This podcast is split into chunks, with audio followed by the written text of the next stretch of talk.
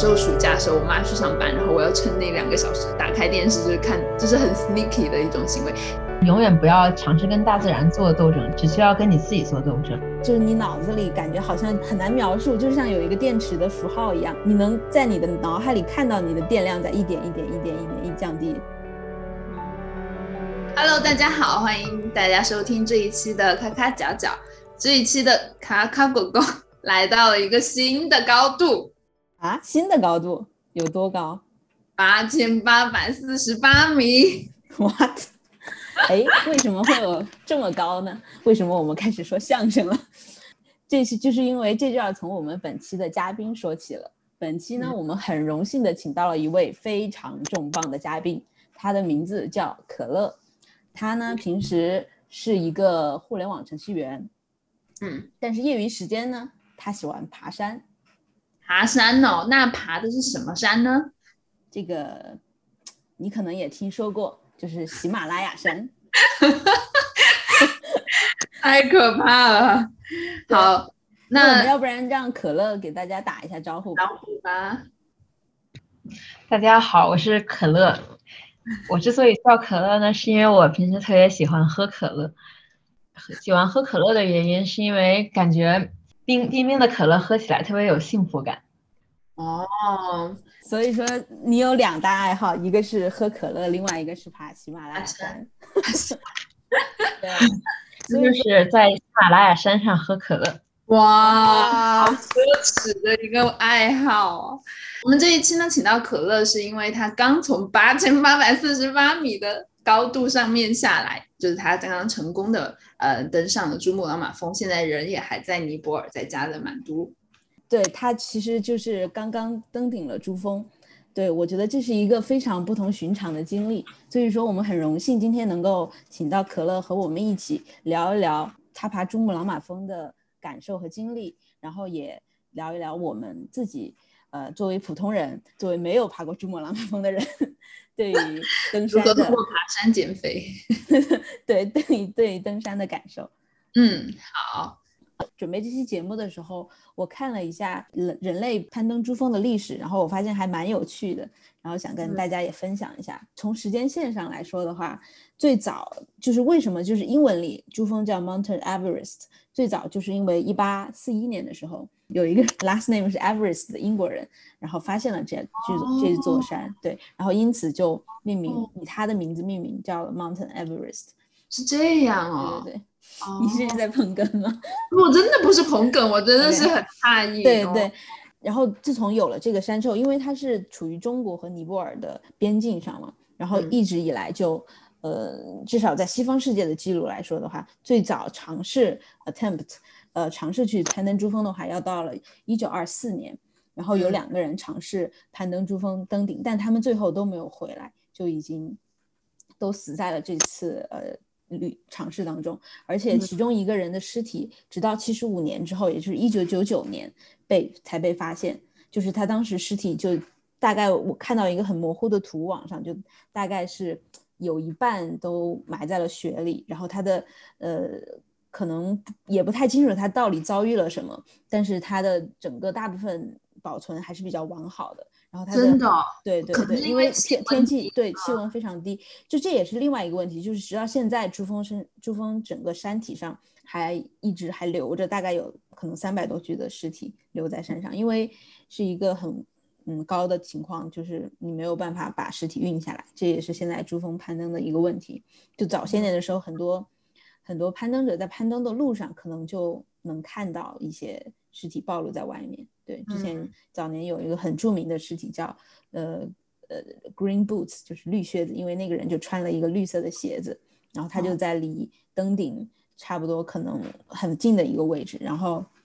大概是二零一四年的时候，他才被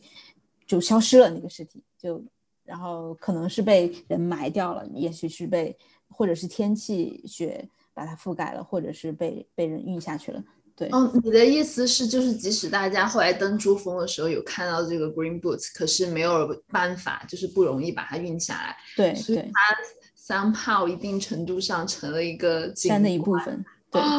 对。然后就是也不知道什么原因，它后来又消失了。对对对。对对，因为它整个在山上冻了很久的尸体，差不多可能会有三百磅左右的重量，所以说在那样极端的条件下，就是而且很多路很窄嘛，你基本上是没有办法把尸体运下来的，是非常难的。天呐，对对，一般啊，一般在珠峰，呃，如果有人出现问题，都是要靠自己走下来的。呃，如果尸体运下来，其实是非常耗费人力的，可能要五个下尔巴在天气好的情况下运下嗯而且也有就是就是在珠峰上那种极端的条件下，很多时候就是可能道德的标准已经要也要发生改变了，因为在那种条，比如说就有很一个直观的例子，就是你在爬山的时候，你遇到旁边一个人他快不行了，这时候你是救他还是继续爬？在在正常的情况下，那我们肯定应该救他，因为那个人都要死了。但是在珠峰那样很极端的条件下，我们很有可能就是做的只是就 pass，就是越过他，因为在那个情况下，你没有你没有能力再去救另外一个人。如果你救他的话，最后的结论就是你和他都死了。天，然后对，但但也有一些登山者就有记载的，就是他在爬山途中就看到了一具尸体，他就觉得好像这样做不太对，他就没有跨过那个区，他就回去了，就直接放弃了那次的旅行。对，这对于其实对于爬珠峰来说，这不是一件容易的事情，因为它需要长时间的准备，还有很多金钱的投入。对，嗯但但除了这个之外，就是就这这也就是之前刚才说到一九九九年的时候发现那个人的尸体，这也成为珠峰攀登历史上一个非常大的谜团，就是我们现在也不知道他们到底当时有没有呃有没有登顶。对，但正式的就是珠峰攀登的记录要到了一九五三年，就是一九五三年五月二十九号的时候，呃，一个夏尔巴还有一个英国人，他们嗯就是从南坡的时候登上了珠峰的那个山顶。然后有趣的是，就是当时这个登顶的消息，这在当时的条件下就能很快的传达到了伦敦，然后并且是能够及时的在英国伊丽莎白女王二世就是加冕的之前传到了传到了伦敦，然后能够在那个仪式之前就 release 到 public。对，这这也是蛮有意思的，就是历史上不同重要时刻的交汇点。对，然后然后到了呃七年以后，就是当时第一次，其实他们第一次 official 登珠峰的话是大概是九支队伍中第一次，就是在他们之前已经有好几次失败的经历，所以说当时那个环境应该就是各个国家就有一点想争谁是第一个登上珠峰的，呃，至少是哪个国家能第一次登上珠峰的，有一点这样竞争的意识。然后到了一九呃。就是七年之后，自从第一次登顶，七年之后，一九六零年五月二十五号是中国的队伍第一次从北坡，因为前面第一次登登是从南坡嘛，然后，然后一九六零年的那一次是中国的队伍第一次从中国这边，也就是北坡这边登顶了珠峰。然后一九七五年的时候，也就是距离第一次登顶大概是二十二年以后，第一个女性是一个日本人，她登上了珠峰。对，嗯。就有其实有挺多这样的历史时刻的，嗯对，就是想呃大概介绍一下这个历史，然后让大家对攀登珠峰，呃人类在攀登珠峰这个事情上做出的一系列努努力，嗯，有一个大概的概念。对这个时间线特别有趣，听起来有一种人类很伟大，同时又很无力的感觉。就嗯。你甚至对在你讲尸体的时候，你甚至都不知道他们是不是第一个成功者。对对对，也有就其实现在就这个也蛮有隐喻的，就是很多因为很多就是一开始尝试着去攀登珠峰的人，他们可能这是他们一一生的追求，但他们最后也如果失败了的话，也就留在了山上，然后就成为他们生命的终点，然后一直守护着这个这个嗯，这成为个山。山的一部分。对对对，那不如可乐就跟我们简单说一说这一次爬珠峰的一些流程吧。嗯，爬珠峰的流程一般就是，呃，一般大概是两个一到两个月，一般是两个月。然后一般是先飞到一个一个城市叫卢克拉，那个城那个城市的海拔大概在两千米，两千多米。然后从那边开始，呃，徒步到珠峰大本营。然后这个徒步的过程大概是七到九天。然后这个主要是看天气啊，然后和看身体的适应情况。之所以走走的比较慢，是因为要呃，因为要去比较高的海拔，然后为了能让身体逐渐适应这个稀薄的空气，所以说呃每天不会上升太多太多高度。哎，那每天走的距离大概是有多远呢？每天距离具体我不太清楚，但一般都是在四到七个小时吧。哦，就走这么长的时间，每天都一一点一点走向那个 base camp 是吗？嗯，对对对，大概对。没有想到去 base camp 就已经这么 这么，就这么 challenging 了。然后那个 base camp 的海拔大概是五千五千三百多嘛，所以说其实呃五千三百多已经是一个呃很高的海拔，那边的氧气可能只有平地上的一半儿。哎，那大概像我们都知道的玉龙雪山，大概是四千多米的海拔，所以所以珠峰的 base camp 就已经比玉龙雪山要高很多了。对对对，对的对的。到了 base camp 之后，呃，首先会做一定时间的休息来适应这个海拔，然后休适当休息之后，一般会有两次的那个那个拉练。呃，首先是因为适应海拔最重要的就是。嗯，要去比较高的海拔，然后让身体知道那个知道那边的空气比较稀薄，然后再回到比较低的海拔去休息。所以说我们在大本营适当，一般是大本营适当，呃，适当适应之后会先去六千米，呃，踏呃先踏实一下六千米，然后再回到大本营再继续休息。然后第二次会呃会去大概是六千六千五到七千的海拔，然后再回大本营继续休息，然后最后才是成冰。所以说整个过程加起来大概啊大概要四十到六十天。哦，所以哦，所以我都不知道，我以为就是一鼓作气就直接到达珠峰的顶部了。其实你有这么多就是来回的拉练拉练，想要就是让身体提前适应一下更高的海拔。对，因为适应海拔是非常难的，而且呃高反也是非常痛苦的。然后我其实。一般从四千多米就会比较开始高反，然后每个人的身体状况不一样，所以说呃一定为了，而且珠峰又非常的高，然后一旦有任何的高反会非常的危险，这比如说脑水肿、肺水肿都是非常常见的病在珠峰上，所以说一定要尽量的让身体呃慢慢的适应，然后不能一定不能着急。哦，那最后一次登顶是从 base camp，然后直接就一鼓作气挤到了珠峰的顶端。对，最后一次就是从，从 base camp 出发，然后大概可能是三四天的时间，然后到顶，然后再回来。哦，哎，那我想问一下，你们在就是 base camp，你说在 base camp 休息，那我我看到您你发的图，就是那些 camp 好像都只是一些很单薄的帐篷，所以你在那边休息会有一些，就是大家会有一些娱乐活动啊，或是有一些。什么事情做呢？还是就躺在那里真的休息？嗯，因为在高海拔，其实做什么都很困难，就其实走路其实都是呃很慢的。然后所以说你在那个海拔，其实也不太想做什么事情。然后而且时间也会过得相对比较快啊，因为你做什么都很慢嘛。然后其实你思考问题什么的都会相应的变慢。所以说在在大本营，呃，一般就是早上吃完早饭。然后坐在那儿喝喝茶，然后就中午了，然后再喝喝茶就晚上了，然后就睡觉了。然后每天其实，在高海拔最重要的任务就是喝水，因为喝水可以呃适当的让加速血液循环嘛，然后可以适当的让你更快的适应海拔。然后所以说，嗯，大概每天的娱乐活动就是喝喝水，然后测测血氧，然后其实走到厕所也是要很大的勇气。对这个，就我我之前也尝试，就是爬过一个还没有到珠峰 base camp 的一个一个山。就我我切身的经历就是，当你到了海拔可能都不用到四千米，三就三千米再往上走的时候，就真的是氧气稀薄的那个作用就开始 kicking 了。就你可能在平路上的时候，你走路不会喘，但是在高海拔的时候，你即使很慢的走几步，你也会就是喘气。然后，对，然后我觉得在高海拔的时候，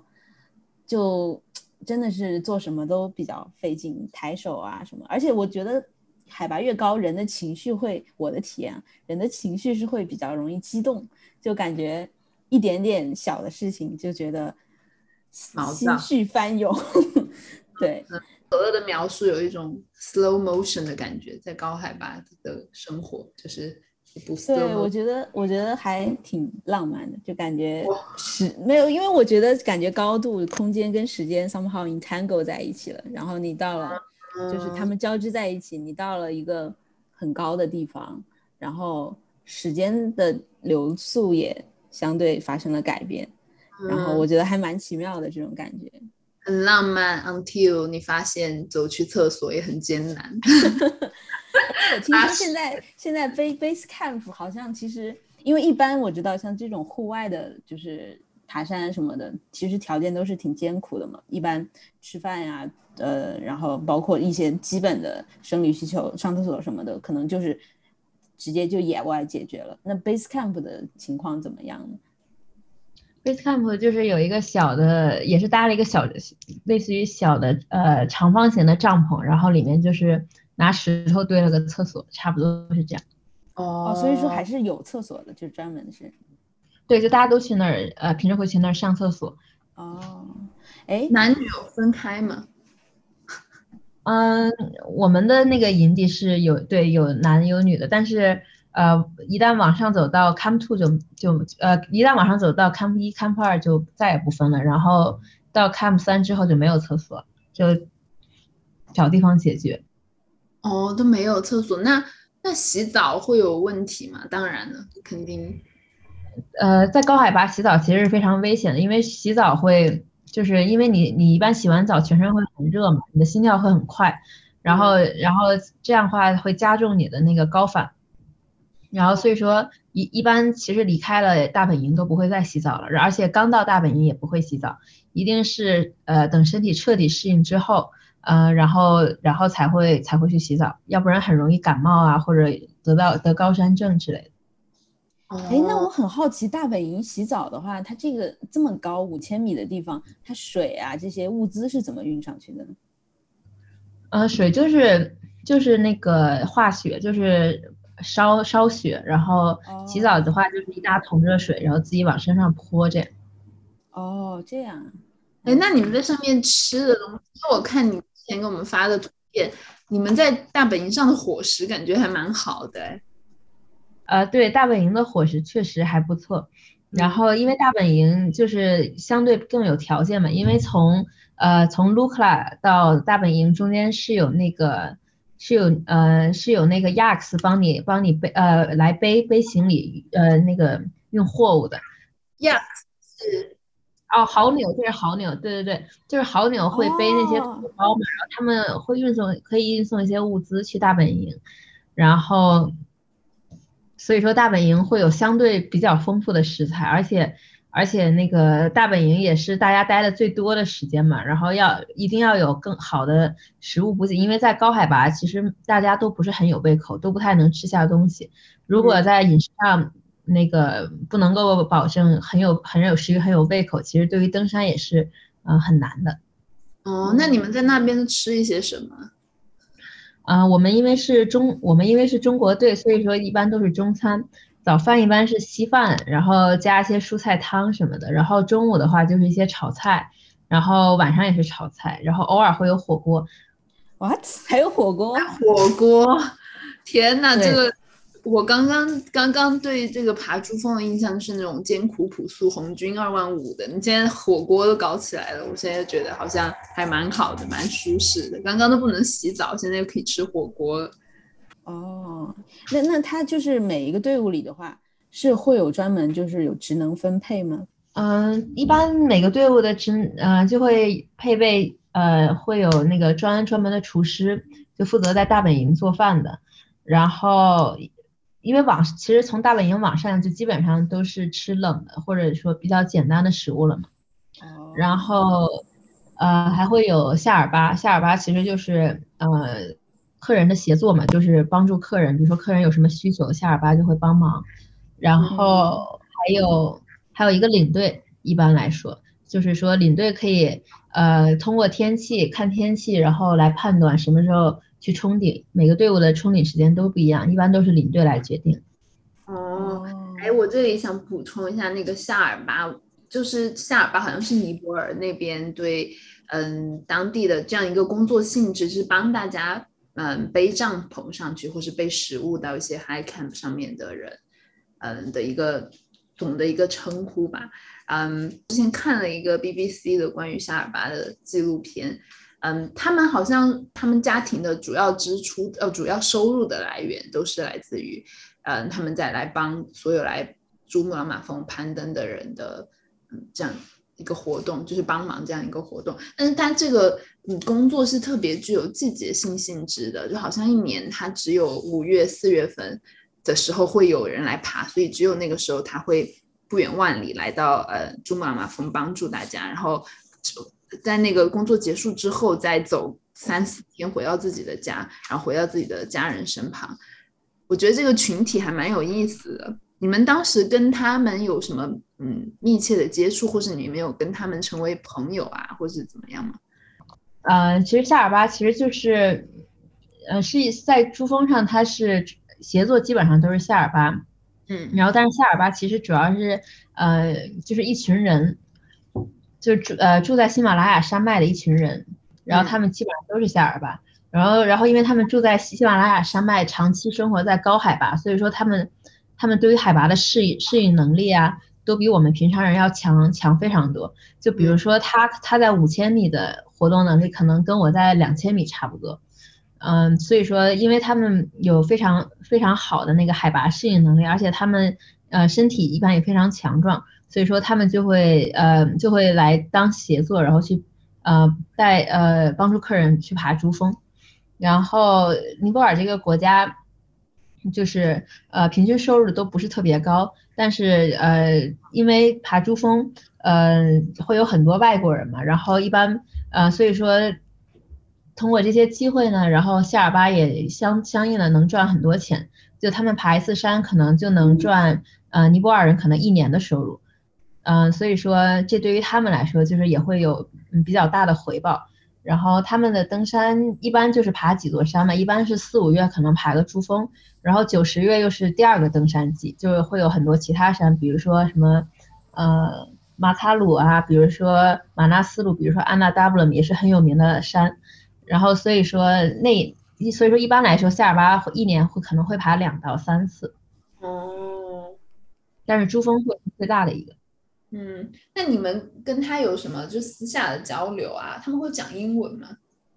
夏尔巴英语都不夏尔巴的英语都不是特别好，就可能能做一些基本的交流，比如说 good no good 就差不多就是这样。然后然后交流其实不是特别多，嗯。但是，但是，就是，但是在一起相处的时间会很长。然后我跟我的夏尔巴关系相相应的也比较不错，然后有时候会互相开开玩笑什么的。哦，那他们会跟你们一起，就是从 base camp 往上面，就是 camp 玩那些，一起登顶嘛，甚至。对对，夏尔巴其实就是一路陪着你的人，就他会一直陪你到顶。然后，然后如果你出现了特殊情况，他也是基本上是唯一会帮你的人。因为在那种海拔，嗯，其实不太可能会，就他没有没有什么资源，呃，去有任何其他人来帮你。哦，对我补充一下，好像就是从珠峰的攀登历史来说，就是正式的 official 的第一次登上珠峰的，就是是一个呃新西兰的探探险家和一个夏尔巴。对，所以说其实夏尔巴跟攀登珠峰，或者是来珠峰。探险挑战的呃登山爱好者来说的话，他们一直是一种共生的关系，我感觉非常，他们有非常紧密的依存。就一方面，夏尔巴依靠着这些探险者作为他们的一个经济收入，但另外一方面，呃，爬爬山的这些爱好者或者是职业登山员，呃，也也依靠着夏尔巴来在非常紧要的关头给他们提供，甚至是生命上的支持。对，那刚刚听听 Susan 介绍夏尔巴，就感觉好像，嗯，他们的工作还蛮，就是有稳，不说稳定，就是蛮，嗯，industrialized 的这种感觉，就是，嗯，会不会说现在爬珠峰已经是一个蛮商业化的行为了呀？就是好像感觉普通人也可以上去的感觉。嗯，爬爬珠峰其实就是，呃。以前可能是一件非常需要技术的事情，但是因为现在，呃，现在也需要一定的技术，呃，然后普通人是可以通过训练，比如说可能几年的训练，然后爬五千米、六千米、七千米、八千米，然后再去，呃，进行一些专业专业的攀冰训练，是不是可以登上珠峰的？嗯，我之前也是在网上看到一个图片的一个报道，就是说。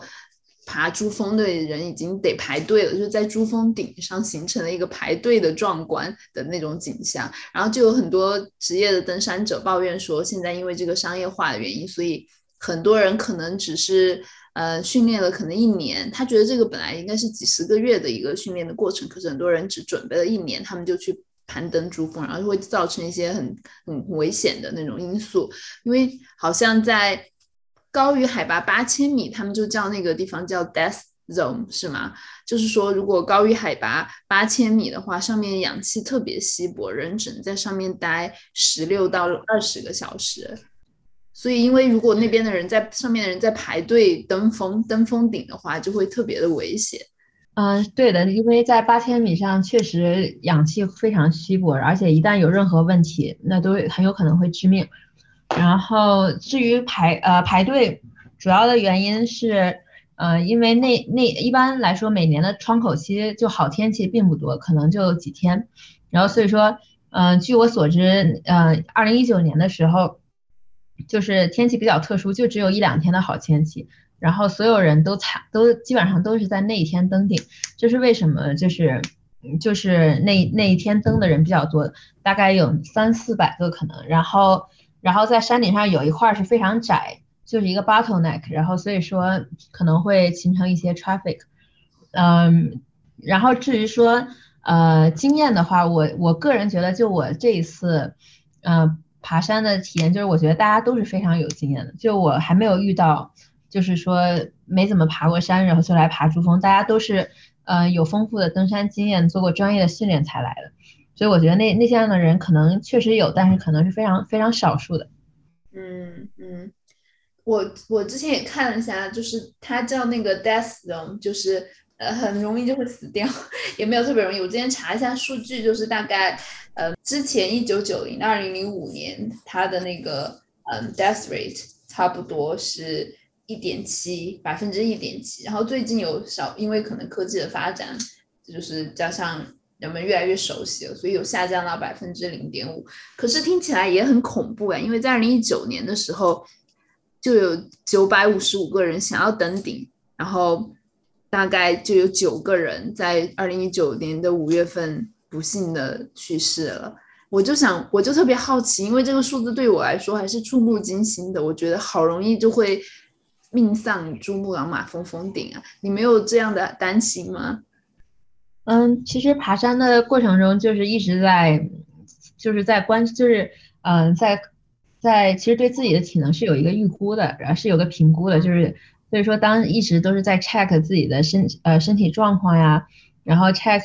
呃其他的状况，就是比如说氧气之类的，还有天气，所以说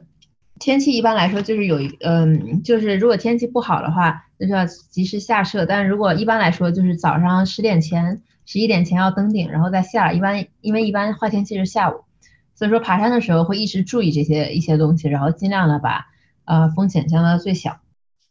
哦，对我之前就在查资料的时候也发现，就之前珠峰上出过有几年有比较严重的那种事故，好像一个是二一九九六年，呃，一个是二零一四年，就都是因为天气不太好。一九九六年的时候就是有那个暴风雪。就连续两天，就他们一有一群人，大概计划在五月十号的时候登顶，然后五月十号、十一号的时候，就一下就呃死了八个人，然后整个那个登山季的话，就就有十五个人去世了，就因为天气或者各种各样的原因。然后二零一四年也是就有那个雪崩，然后那个登山季一下就死了十六个人，太可怕了！这个听起来这么可怕，我能问一个最？我真的很好奇，这个问你为什么想要去登这么高的山峰，在面临如此大的风险下，而且我觉得我我是一个凡夫俗子，太城市了。就是我幻想那个登山的过程，就不是一个特别愉悦的过程啊。就是早也不能醒，要整个人嗯身体的状态也很差，有时候可能呼吸也来不及。就是为什么呢？为什么想要去爬到山顶呢？嗯，一一是因为就是我觉得我自己在爬山的时候，就是比如说可以更专注，呃，就平时可能。在自己的生活中会有很多很多很多 distraction，然后比如说工作上呀、朋友上、社交上，呃，但是在爬山的时候，其实你只需要做一件事情，而且你也只能做一件事情。所以说，对我来说，就是这种呃，给我其实那样的过程、这样的感觉，让我其实觉得非常放松。然后第二是我感觉可能跟大自然呀，包括跟自己的身体会有一个更清楚的认识，而且能离这些更更近一些。嗯。然后，所以说我其实就是很喜欢爬山。然后，就是至于为什么要去珠峰呢？其实就是觉得，嗯，就是就是觉得想去想去试一下。然后觉得有这个机会，因为已经，呃，完成了就是一定的训练呀，然后也上过比如说比较高的山，所以说就想就想去体验一下，而且从来没有去过这么高的高度。你这个回答逻让我想到那个很著名的，好像是肯尼迪说的，就是。人家问他为什么要去太空旅行，因为 it's there，因为太空在那儿。然后为什么要爬山呢？因为山在那儿。对他本来他是他是对他是肯定迪引用了一个之前一个刚好也是登珠峰的一个探险家说的。对，因为那个人就问他为什么要登珠峰，他叫 George Mallory，然后他说，然后他最后其实在。在登珠峰的时候死掉了，可能是之后又去登了，然后结果不幸不幸遇难，然后别人就问他为什么要说要登珠峰，他就说 because it is there。然后肯尼迪也是之后就是相关的问题，嗯，就是体现出了人对自然或是对宇宙的一种那种征服欲吧，就是好像说他在那里，因为他在那，那我为什么不去呢？就是有一种给我是这样的感觉，但是我又我又。换过头来，我就在想，这真的是一种征服嘛？就比如说我们登珠峰，你只能选在五月最好的季节，只能选在最好最好的天气，然后你要同时你又要祈祷没有刮特别大的风，又要祈祷有一切就是风和，就是一切非常的顺利，你才能够在那几个小时之内 touch 一下那个顶端，然后就下来，就有一种给我一种感觉，就像是我。小时候暑假的时候，我妈去上班，然后我要趁那两个小时，不开打开电视就是看，就是很 sneaky 的一种行为。就是因为我我我讲这个，我并没有说登珠峰不是一个伟伟大的壮举，但是就是面对自然来说，一方面我们好像在宣称我们征服了自然，可是另外一方面又好像是一种，就是趁自然不注意的时候，我们到达了那里的感觉。嗯，对我其实我个人的理解就是，我觉得山就是其实是没有办法被征服的，而且而且其实人在大自然面前是非常渺小的，所以说其实其实你征服，其实，在爬山过程中你可能征服的只是你你自己本身，而且你是被呃，所以说其实就是我觉得有一句话就是。就是永远不要尝试跟大自然做斗争，只要跟只需要跟你自己做斗争，然后去克服你内心的恐惧啊，然后坚定的，呃，坚定的往上走。对，嗯，对我理解的就是我当时看到那句话的感受，我第一反应也就并没有觉得那是一种想要征服，我就只是觉得是一种呃探索吧，就是因为 it's there，所以说我们应该过去看一看，然后因为有一个。因为对于我来说，我很我很好奇的就是，到底处于一个八千八百四十八米这么一个高度，到底就一一个人他到底他的感受是什么？他看到的风景是什么样子？他的对他对周围一切有没有什么新的想法？嗯，其实我那天登顶到山顶上就开始起，就已经云刮上了，其实看不到啥，就 就 其实就就看到了一一堆旗子在在山顶。然后个人的感受，其实当时，嗯，其实并没有觉得特别激动呀，或者怎么样。其实当时是想赶紧下去，因为觉得太危险，而且而而且怕呃担心自己氧气不够。因为我上山的时候出了一些小意外，就是我夏尔巴生病了，然后他病的比较厉害，所以说呃呃，而且我夏尔巴帮我背着一瓶氧气嘛，然后他然后他他爬到一半的时候他就不爬了。就消失了。所以说，所以说我就稍微有一点担心。你你说的是消失是就是他就往下走了吧？应该就就是他不在后面了。哦，对，但其实说实话，尤其在冲顶的时候，有的时候是客人比夏尔巴快。哦，就是，嗯，因为夏尔，然后这个因为是，呃，得看身体情况，因为比如说，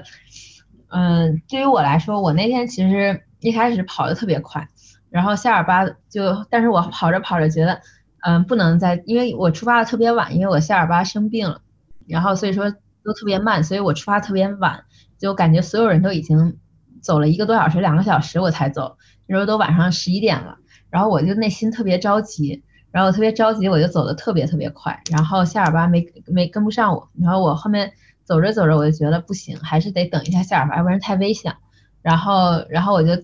等了一会儿夏尔巴，然后最后才一起走。我我我，因为我还听说，就是超过八百八千米之后，人的消化系统其实就已经不能正常的工作了。嗯嗯，那那你在途中的时候会吃东西啊什么？就也就意味着你没有及时的能量补充。然后你就一直是，嗯，对，其实我从 Camp 三之后就没怎么吃，没怎么喝了。哦，所以说整个大概有多长的时间你都没有可以说是进食？嗯，可能大概四五十个小时吧，就是从 Camp 三出发，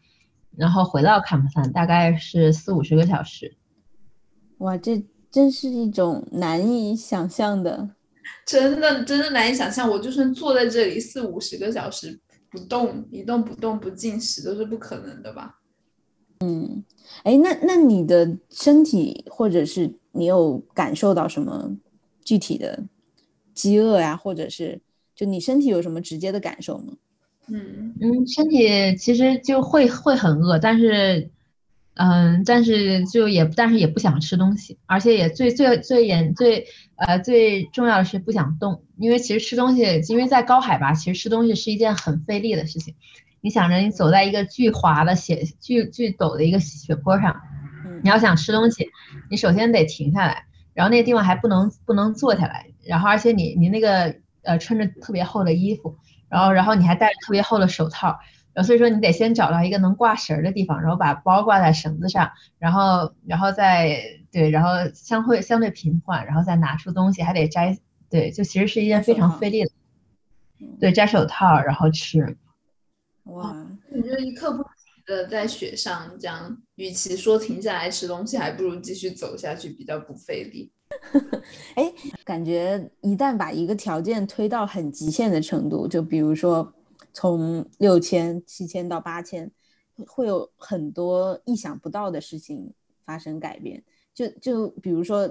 可能电池它会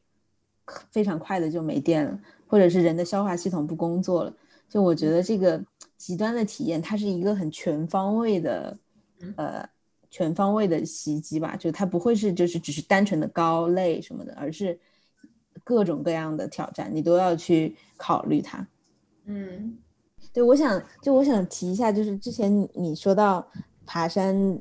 给你的感受，为什么你喜欢去登山？即使是在这样极端的条件下，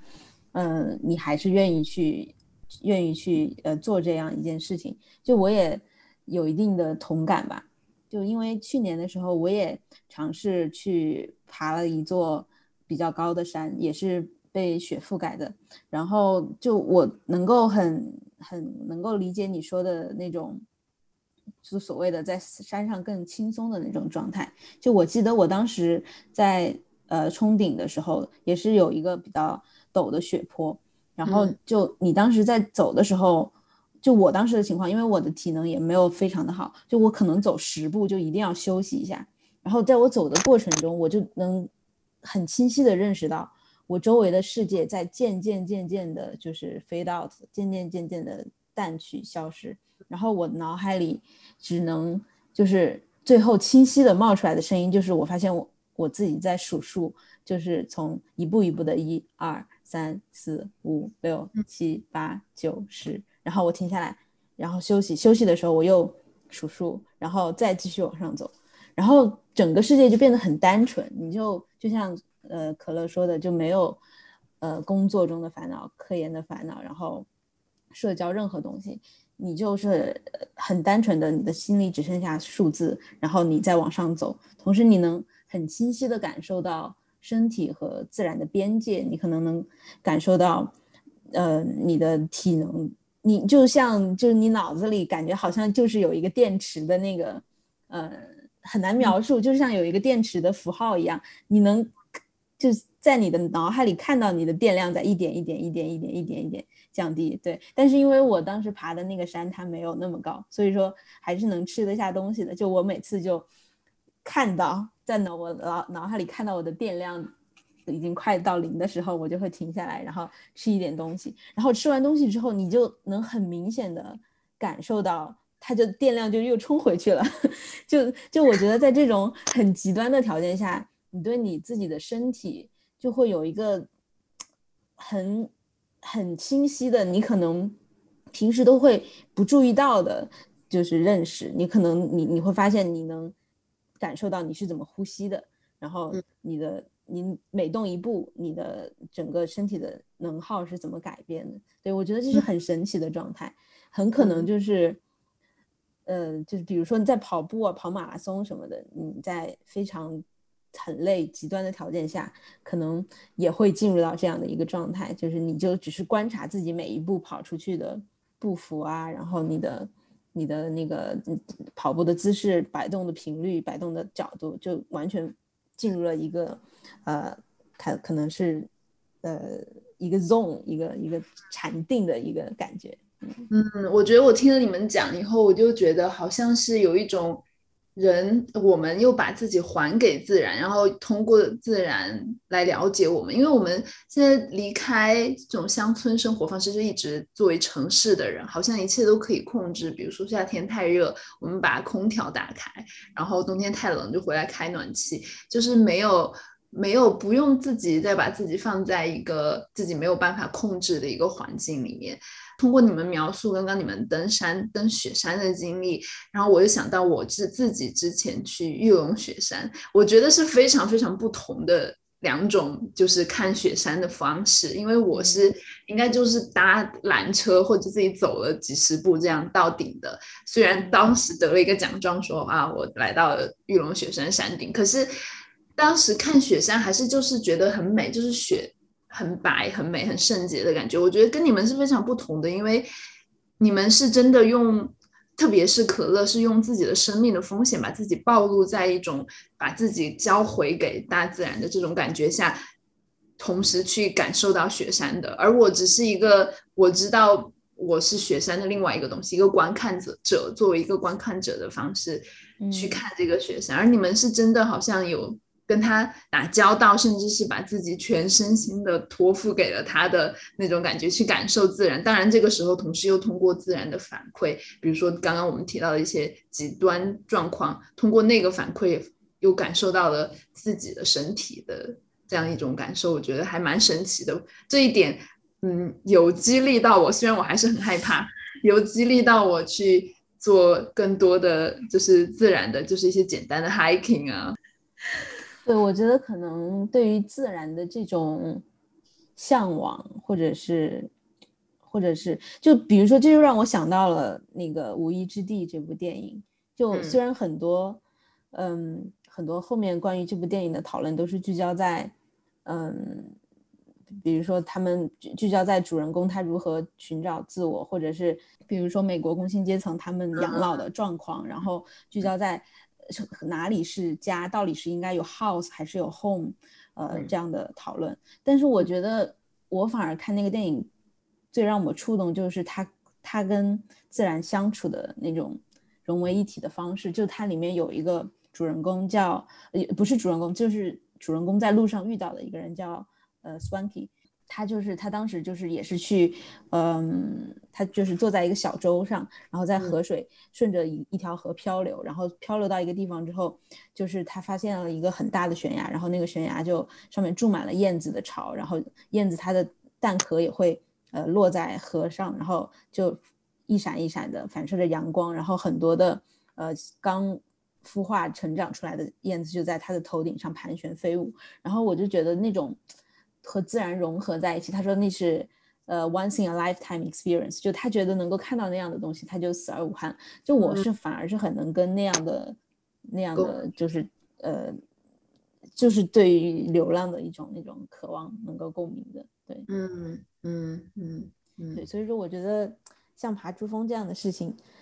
啊，想想是真的是我可能我觉得我这辈子可能也就只能认识一个 这样能够爬爬上珠峰的人了，真的，所以真的非常非常有幸请到可乐来到我们这一期节目，不如我们在结结尾的时候。可乐跟大家分享一个，如果普通人想要学习开始登山，就是像我一样，我受到你的启发，想要做一些简单的登山活动，你觉得有什么建议吗？嗯，我觉得可以，就是呃，在附近找一些找一些比较短的 trail，然后一般来说看 trail 的话，就是看它的长度和爬升嘛。然后，比如说可以从呃长度比较短的，然后爬升比较相比较少、相对平缓的开始走，然后看，然后如果喜欢，呃或者说看心情，就是可以多走一走。然后当当比如说呃当能走的比较长的之后呢，可以开始去呃登一些山，然后比如说可以从四千米开始，然后五千米、六千米这样。好的，我们这一。期就聊到这里吧。我们真的非常幸运，真的是可能人生中唯一一个认识登上珠峰的人了。所以非常感谢可乐来到我们这一期，再次感谢可乐加入我们的节目。那么我们今天就到这里吧。那希望大家喜欢我们的节目，不要忘记给我们订阅和呃分享给你的朋友。对，有什么想问我们的问题，或者是想讨论的东西，都欢迎在评论区留言。谢谢大家。